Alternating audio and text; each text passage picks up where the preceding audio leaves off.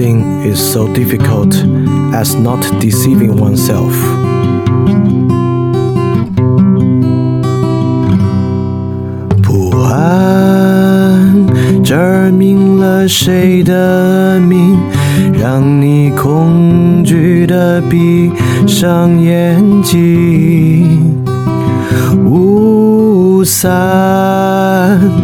照亮那个影，词句编织你的艰辛。饭店二点零第二章：语言何以可能？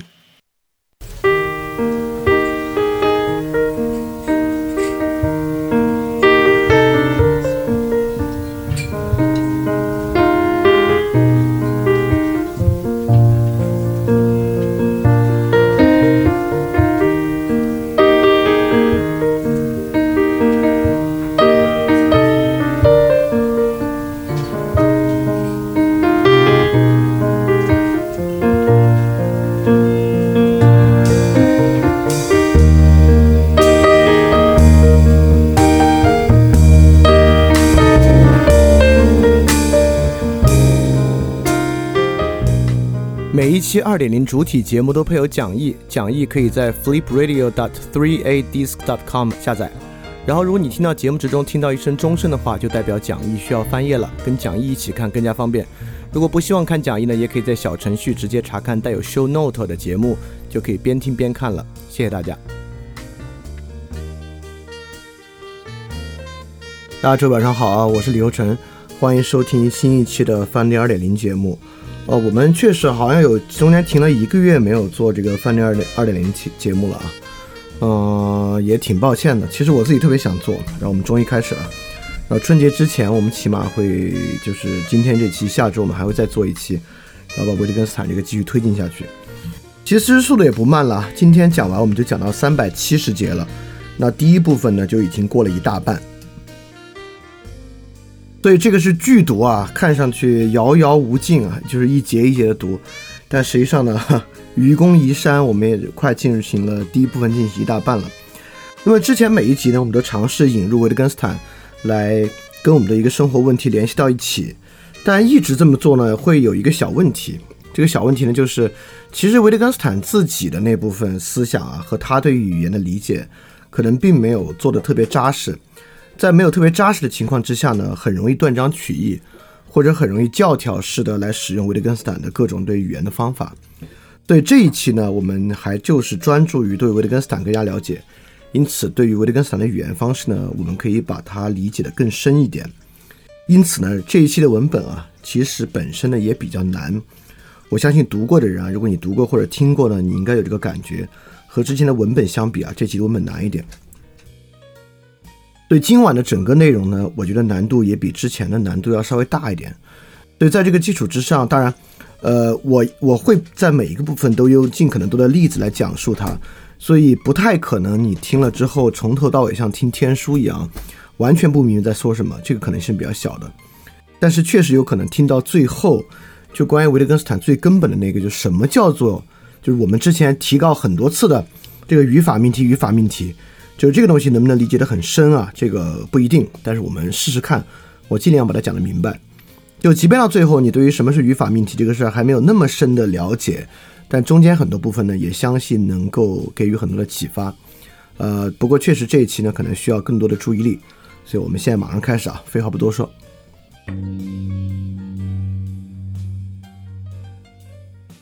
我们还是呢用这个问题意识来做一些热身。我们上一期讲的是第一次我们哲学研究跟心理学的关系，我们还是从心理学切入。因为这一期啊，我们在讲想这个问题，从什么叫人想一个事儿，从这个问题呢来分辨什么叫语法命题。想这个事儿呢和心理学的关系是很大的，因为心理学啊一般研究的是人的这个内在状态，就人的。内心世界，或者我们用生理学的角度来讲啊，人大脑内部的一些结构啊，所产生衍生的一些意识和想法。那么想这个事儿呢，当然是应该做一个最粗浅的、最入门的，或者最普遍的，或者最概括性的。我们日常大脑内部发生的现象，就是我们在想事儿，我们在想，所以说今天讲的部分呢，和上一期的心理学部分呢还是有关联。所以说我们就从心理学的部分切入，慢慢慢慢热身，回到我们的问题意识上来。那么如果我们谈心理学啊，我们在谈什么呢？我们在谈这样一个信念，也就是说，我们认为啊，究其根本啊，人本质上受到他内在机制的决定。不管你怎么理解这个内在机制，你是用神经科学的方式理解，用分析、用心理学分析的方式去理解，用认知心理学的方式理解，用人本主义的方式理解。不管怎么样，我把两个词打上了引号，一个是究其根本，一个是本质上。为什么究其根本和本质上这两个词要打引号呢？啊，如果你听了之前维特根斯坦，你应该能理解啊。在维特根斯坦看来啊，我们犯哲学病的时候有一些倾向，比如说啊。我们认为要探究事物内部的本质，这个是我们所把握住这个所谓自然规律啊，或者心理学规律的一个起点的冲动，而这个起点的冲动本身就有问题。我们一会儿就是要从这个起点冲动的问题之上来看，什么是经验命题，什么是语法命题，等等等等的。OK，不管怎么说，我们先一步步来啊。当我们谈心理学，如果你真的觉得心理学特有帮助，你多多少少相信啊，究其根本，人本质上受到他内在，记住啊，向内探究，受到他内在机制的决定。原因呢，是因为人看上去啊，并不那么受到自然必然性的影响。这个自然性的必然、自然必然性的影响，就是那种力学的影响，像打台球一样。我们觉得这个人啊，还是有一点主，呃，用马哲的话说，有点主观能动性的，就有他自己的意志。有他自己的精神，有他自己的想法，所以说，为什么我们不那么去分析人的外在的环境或者外在环境呢？我们要想一个办法，把它变成一种内在机制。比如说弗洛伊德的心理分析，我们把人的童年还是要把它分析为一个内在的力学的结构，就潜意识本身的一套力学结构来分析它。也就是说，究其根本，心理学在向内探究分析人的一个内在本质。所以说，当我们做心理分析或者做心理咨询的时候，心理咨询在干嘛呢？所谓的我们用这个春节联欢晚会上赵本山那个叫什么谈话疗法，对吧？这个谈话疗法对一个人究竟改变了什么呢？我们可以说啊，改变了他内在的想法，而他内在的想法呢，会极大的影响甚至决定他的情绪。那么心理学药物在干什么呢？也是类似。改变他内在的脑内的这个物理的还原结构，进而影响他。包括啊，比如说一些灵修瑜伽的方法，没有任何人跟他说话，他也没有吃药，他是用一套身体的方法。相信这套方法的人会相信什么呢？这套身体的方法也会改变人的内在，不管这个内在指向精神、指向灵性，用那个用哪个词儿不重要，它是通过外在的身体协调。通过外在的身体休息，改变一个内在的东西。举一个细节的例子啊，比如说很多练习瑜伽，尤其是练习一些跟灵性相关瑜伽的人，会也也很容易变成一个吃素的人，因为他们就会认为，如果吃肉的话呢，会导致人内心不安宁，会导致做瑜伽的时候呢，你就很难进入到那样一种入定的状态。就吃肉的话，人会比较燥。比如在他们看来呢。饮食不光会影响身体的一些物理指标，还会影响人身体内在的状态。因此啊，心理学的意义，相信人有一种心理机制，很像相信人有一个灵魂。所以基本上，心理学我们可以说啊，整个心理学呢，就是指着这个人的内在机制，指着人内在的某种本质和规律，在做一些事情。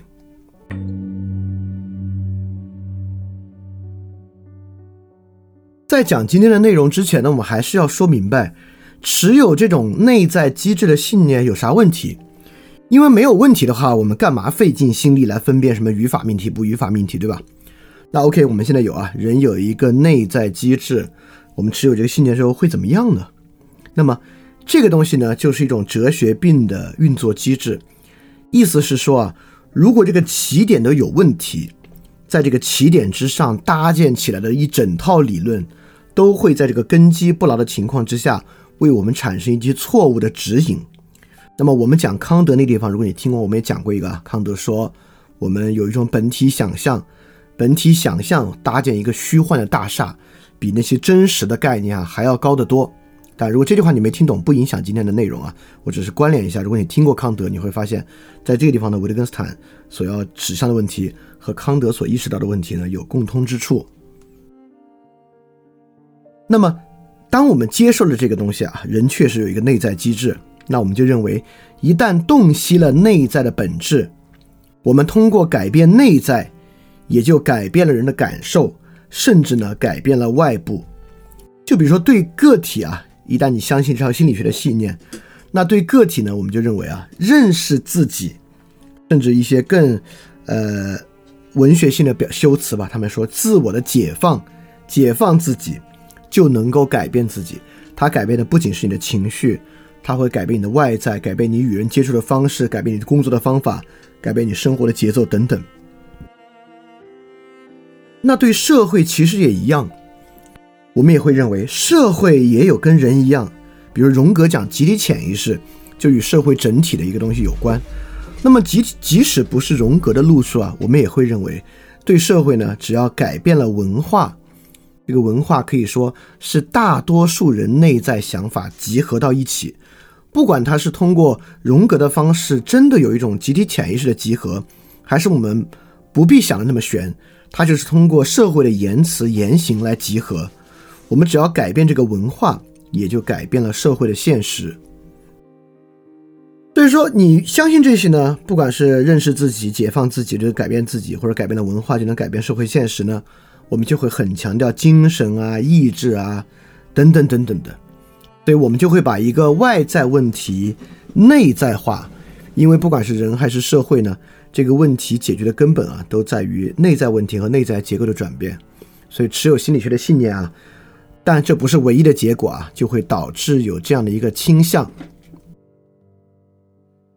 那么这个倾向有什么问题啊？这个就是康德节目我们最后一期讲的浪漫主义的问题。没关系啊，这个浪漫主义的问题，我们今天讲到中间呢，还会再来讲这东西。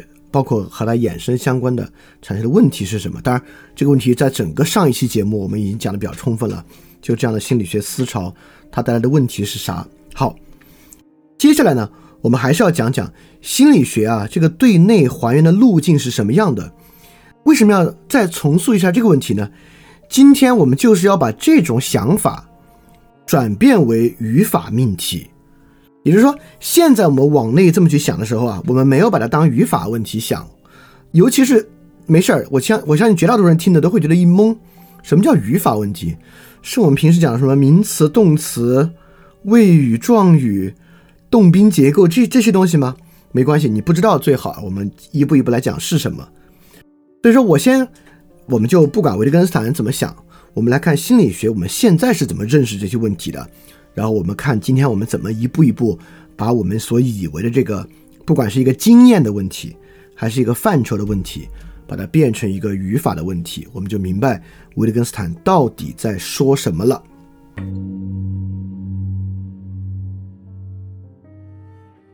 首先，心理学的所有想法都不是，也不是凭空来的。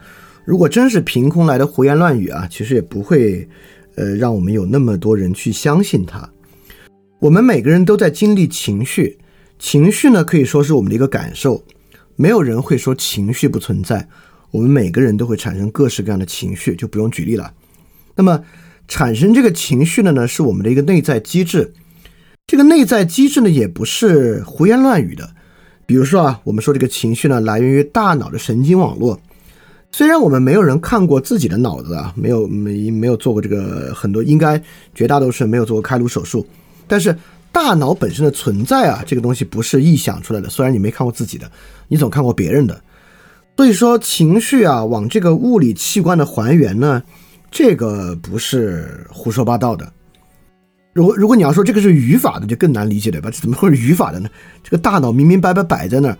可能上这个生物课还看过它的一些模型啊，就是那么一个东西。第二，即便是潜意识呢，也没有那么玄。就比如弗洛伊德认为潜意识，我们直观的潜意识体验的就是梦，对吧？梦呢不是你自己主动去做的，但是你几乎很多人啊，比如说我，其实每天晚上睡觉都多多少少会做梦，做梦呢早上起来也记得住一点点。那梦的经历呢，在佛利来看，这种经验就是一种潜意识的经验，而这个东西呢，就是它构成那种的基础。所以说，心理学这个内在的玩意儿，不管是把它做物理还原弄到大脑，还是透过梦这样的体验，告诉你有一个潜意识，这些东西呢。都不是随口而来的，它并不是像说我们有个灵魂啊这么玄的东西，它还是有一些经验来作为基础的。因此呢，我们才说啊，我们的一些感觉描述或者人的意向描述呢，或者人描述原因动机啊，在心理学的意义上呢，都有一个更深的解释。像我们上期举过的一个例子啊，就一个人说为什么你这么喜欢蓝色啊？一个自然的回答是说，我小时候家里的房子是蓝色的。那如果做一个心理学的解释呢，我们就可以说啊，呃，因为我小时候家里的房子是蓝色的呢，进而影响了我潜意识对颜色的偏好。哎，解释到这一步呢，就从刚才那个潜意识呢，就更大的变成一套理论。当然，我这么说还说的太简单了，就是这么直接一句话。如果你真的要把它变成一个更心理分析的话语啊。这个颜色经历怎么在潜意识里面留下一个痕迹，或者怎么形成一个潜意识的机制，影响今天的颜色偏好？当然可以构造一个更，呃精妙一点的，或者更这个精致一点的说法。所以潜意识呢，我们我们做梦啊，梦当然是一个经验，但梦这个经验呢，只是昭示的潜意识的存在。潜意识呢，我们是经验不了的啊，因为它叫潜意识嘛，你要能经验就变成意识了啊。因此呢，潜意识呢就是我们的一个范畴。因此，刚才我们讲什么经验命题、范畴命题啊，我们所构潜意识啊、利比多啊，这些就是在潜意识这个范畴的基础之上。范畴这个词啊，你也可以把它理解为概念，在这个概念的基础之上，我们所设想的一个东西。另外一些呢，就是我们的内在意识，我们就不说潜意识吧，似乎呢也是一个可以经验的东西。就比如说，我甚至可以做这样的提问：大家现在在脑海内想想，你最喜欢什么颜色，对吧？你现在可以不用说话，就在想我喜欢什么颜色啊？难道这还不是一种实实在在的内在体验吗？对吧？因此，不管是大脑，还是透过通过物理的大脑，通过梦体验的潜意识，到背后这套理论。到最粗浅的直观体验，我们说我们现在在脑海内想想你喜欢什么颜色，这些看上去都是很实在的经验体会、物理还原，对吧？所以，我们今天要做的呢，就是我们来说明这些为什么都是语法问题啊，它现在根本连不上，怎么会是语法问题呢？我们就来说明它其实是语法的命题。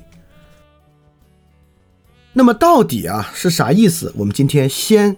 用一些最粗浅的例子来给大家感受感受，可能语法命题是什么个玩意儿？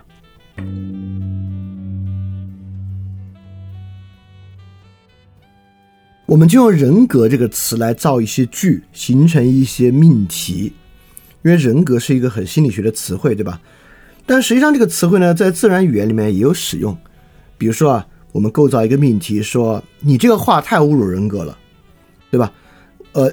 这个各种小品里面，我们也拿这个来寻开心，说：“哎，你这个太侮辱人格了。”侮辱人格这个词啊，它就更像是一个语法的命题，因为它本身并没有任何心理学的倾向，它并没有说因为这个词侮辱人格，所以它会在什么意义之上影响人的成长啊、发展啊，没有这些东西。侮辱人格其实就是说，这是一种很严重的侮辱。在我们的日常语用之中，如果我们说“哎呦这句话侮辱人格”，或者说其实法律有人格权这个概念，对吧？当侮辱人格的时候呢，实际上就是在说一种很严重的侮辱。因此，“人格”这个词啊是有一些语法条件的。就比如说，我们说“哎，这个电脑太烂了，怎么会有人生产出这么烂的电脑呢？”这个时候，如果你说“哎呦，你这句话太侮辱这个电脑的人格了。”即使从比喻的意义上，这句话都不是特别通，就用在这个情况之下，都会有点奇怪，听上去啊就不太对。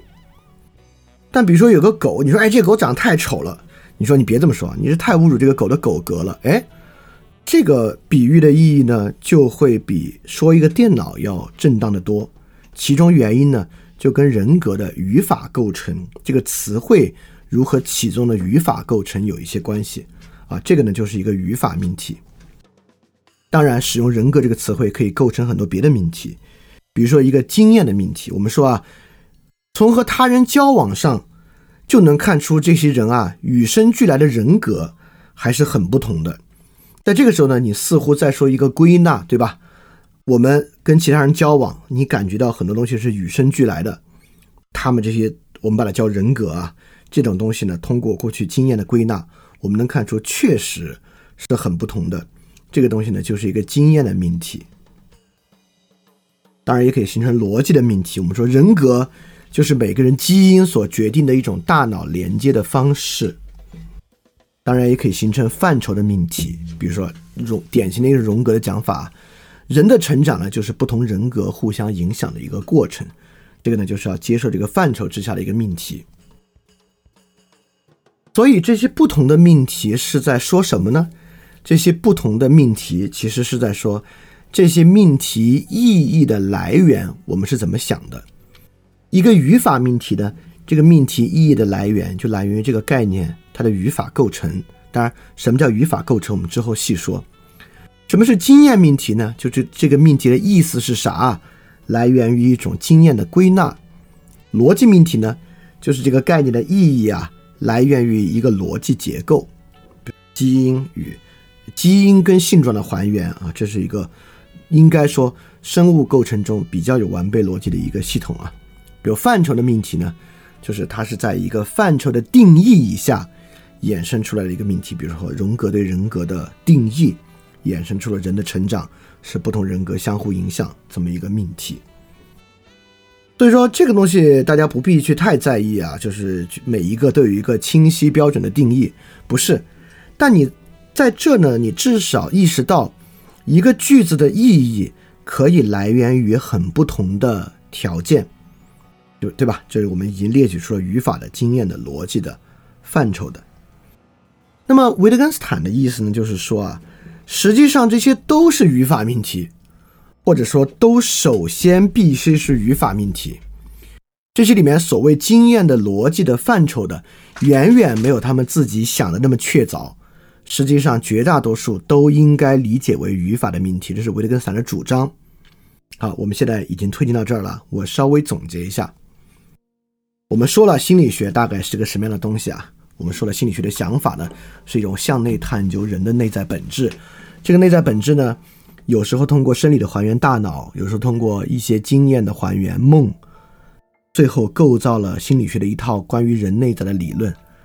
而这些理论呢，我们认为它有的是由逻辑命题构成的，有的是由经验的命题构成的，因此它的意义来源于人的经验，来源于我们所实证的逻辑。维特根斯坦说不是，这些东西首先都是语法命题，我们要从语法的方式考察。他说的到底对还是不对？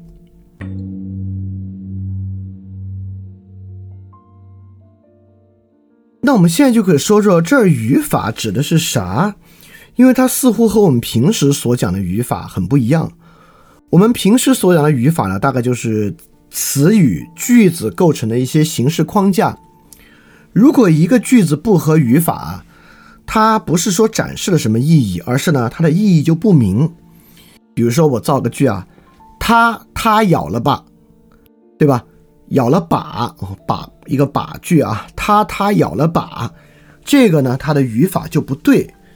比如说是他把他咬了，对吧？你看你把哪个他摆在前面，意思还不一样，一个把字句啊。但是如果你造句造成他他咬了把，这个句子就没有呈现出意思，它语法就不对。那维特根斯坦所说的语法命题是这样的语法问题吗？就维特根斯坦所讲的无意义，指的是这种造句根本语序不对的无意义吗？不是的，维特根斯坦所讲的无意义是什么呢？我们之前讲过，我举个例子啊，我们说这个人为什么这个杀人犯有罪啊？你回答，因为这个人滥杀无辜。哎，维特根斯坦就会认为这就是一个语法的问题。当然，不是说语法问题只有一种啊，语法问题有无数种，这呢就是一种。为什么呢？就是因为滥杀无辜属于同语反复，你根本没有为他为什么有罪提供任何新的信息，因为无辜和滥杀，意思是说为什么这个杀人犯有罪啊？回答相当于在说，因为他杀了不该杀的人，不废话吗？对吧？那你要说他为什么不该杀，这些才是实质的信息啊。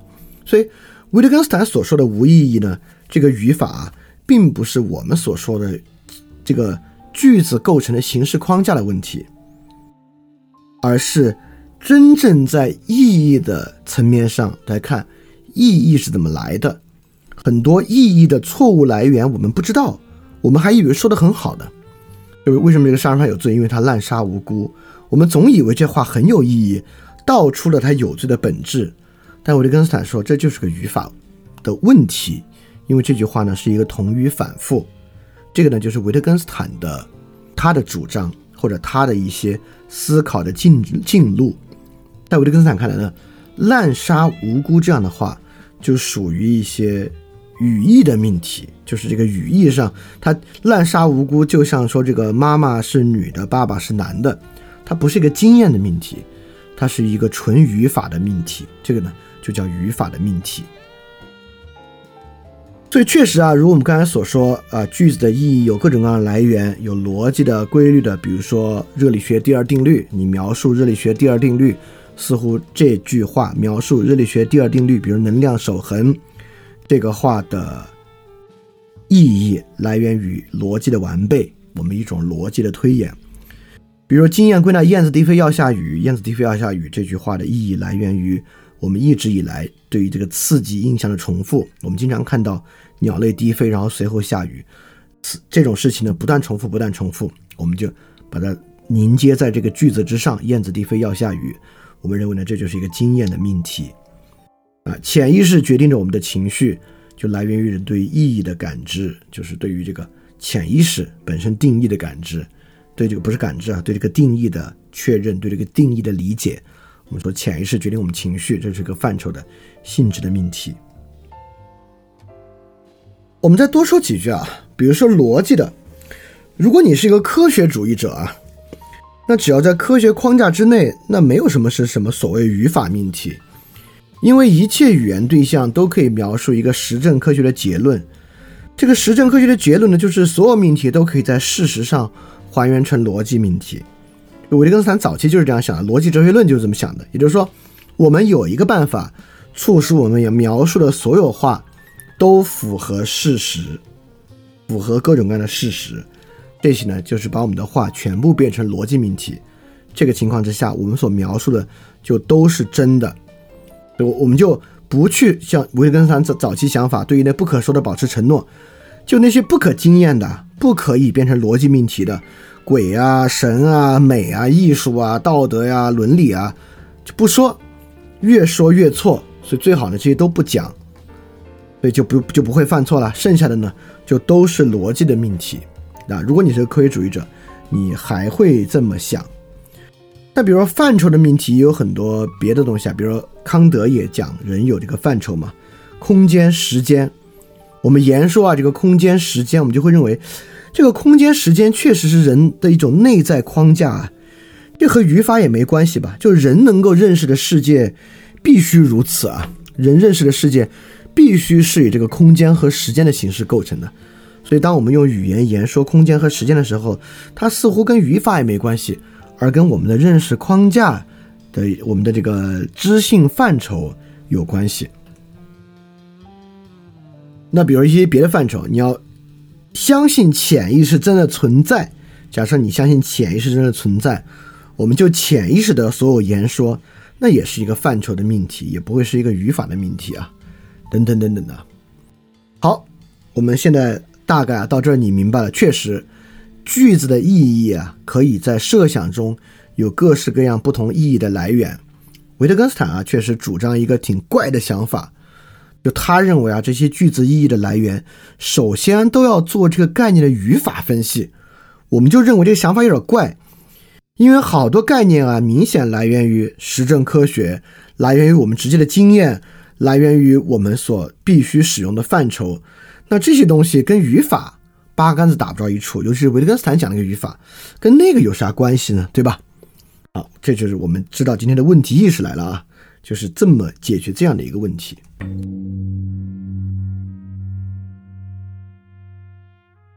那我们在这还可以问一句啊，就分辨这个有啥用，对吧？是说可以让人更聪明吗？或者这是一个高级思维游戏？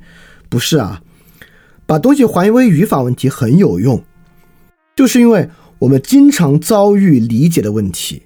这个理解的问题，我写过篇文章啊，就这个道理如此浅显，别人怎么不接受呢？对吧？经常啊，我们经常会觉得我这个句子的意义如此明显，其他人怎么不明白呢？比如说啊，我是一个支持西医的人，我说了一整套关于西医的理论。就这些支持中医的人，这个句子的意义啊，我这套理论的意义这么明显，他们怎么就不接受呢？对吧？也就是说，意义不被接受，我们经常这么想。要么呢，别人反制，就是别人竟然不接受这么明晰的逻辑和规律；要么呢，别人没有这个经验，比如说在性别问题啊，女女女性认为男性不可能理解，就是因为啊，他们没有这些经验，所以他们不会懂，或者说都是偏见。因为你不能接受我的概念，我们没法往下聊啊！你老气老守着你那个偏见的概念，我这个概念你不接受，我们聊不下去。所以，我们总认为理解的基础啊，要么每个人要尊重这个真理，要么呢，我们要么拥有共同的经验，要么呢，我们都要接受某个概念。如果这三个条件达不到呢，我们理解就很困难。很多时候，我们就认为要么别人反制，要么别人无经验，要么别人偏见太重，导致他不能理解我们如此浅显的经验。导致我们认为理解不可能。那么，对于语法问题理解啊，什么叫语法命题探究的重要性，就在于我们认为理解的基础是什么呢？是清除语法的障碍。当我们把我们言说中的语法障碍和语法问题清除之后，别人就能理解了，不用诉诸于逻辑、经验或者范畴，或者我们恰恰是要用语法命题去。化解或者消解我们自以为的逻辑命题、经验命题或范畴的命题，把这些东西都清掉之后，剩下的那个东西人就能够理解了。所以说，我们来想分清语法命题这个事儿还是很重要的。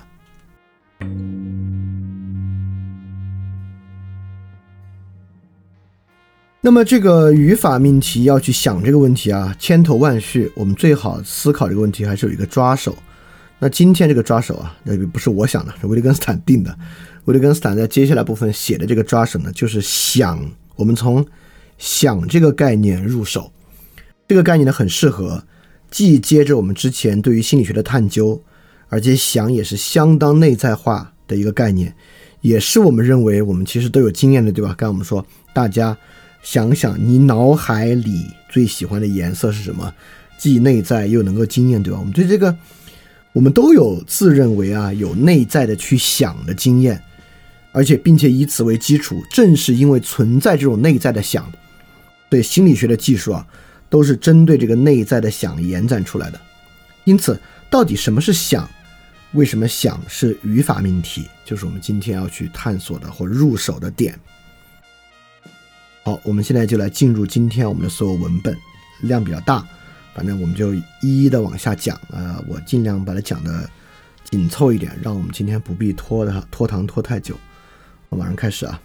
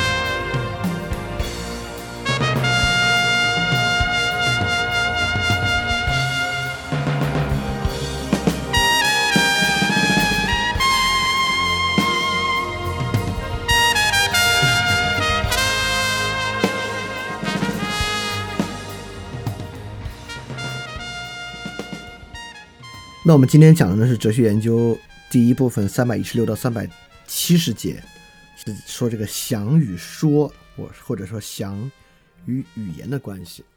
正是把想与语言的关系搭搭清楚啊，能够搞清楚为什么是一个语法的命题。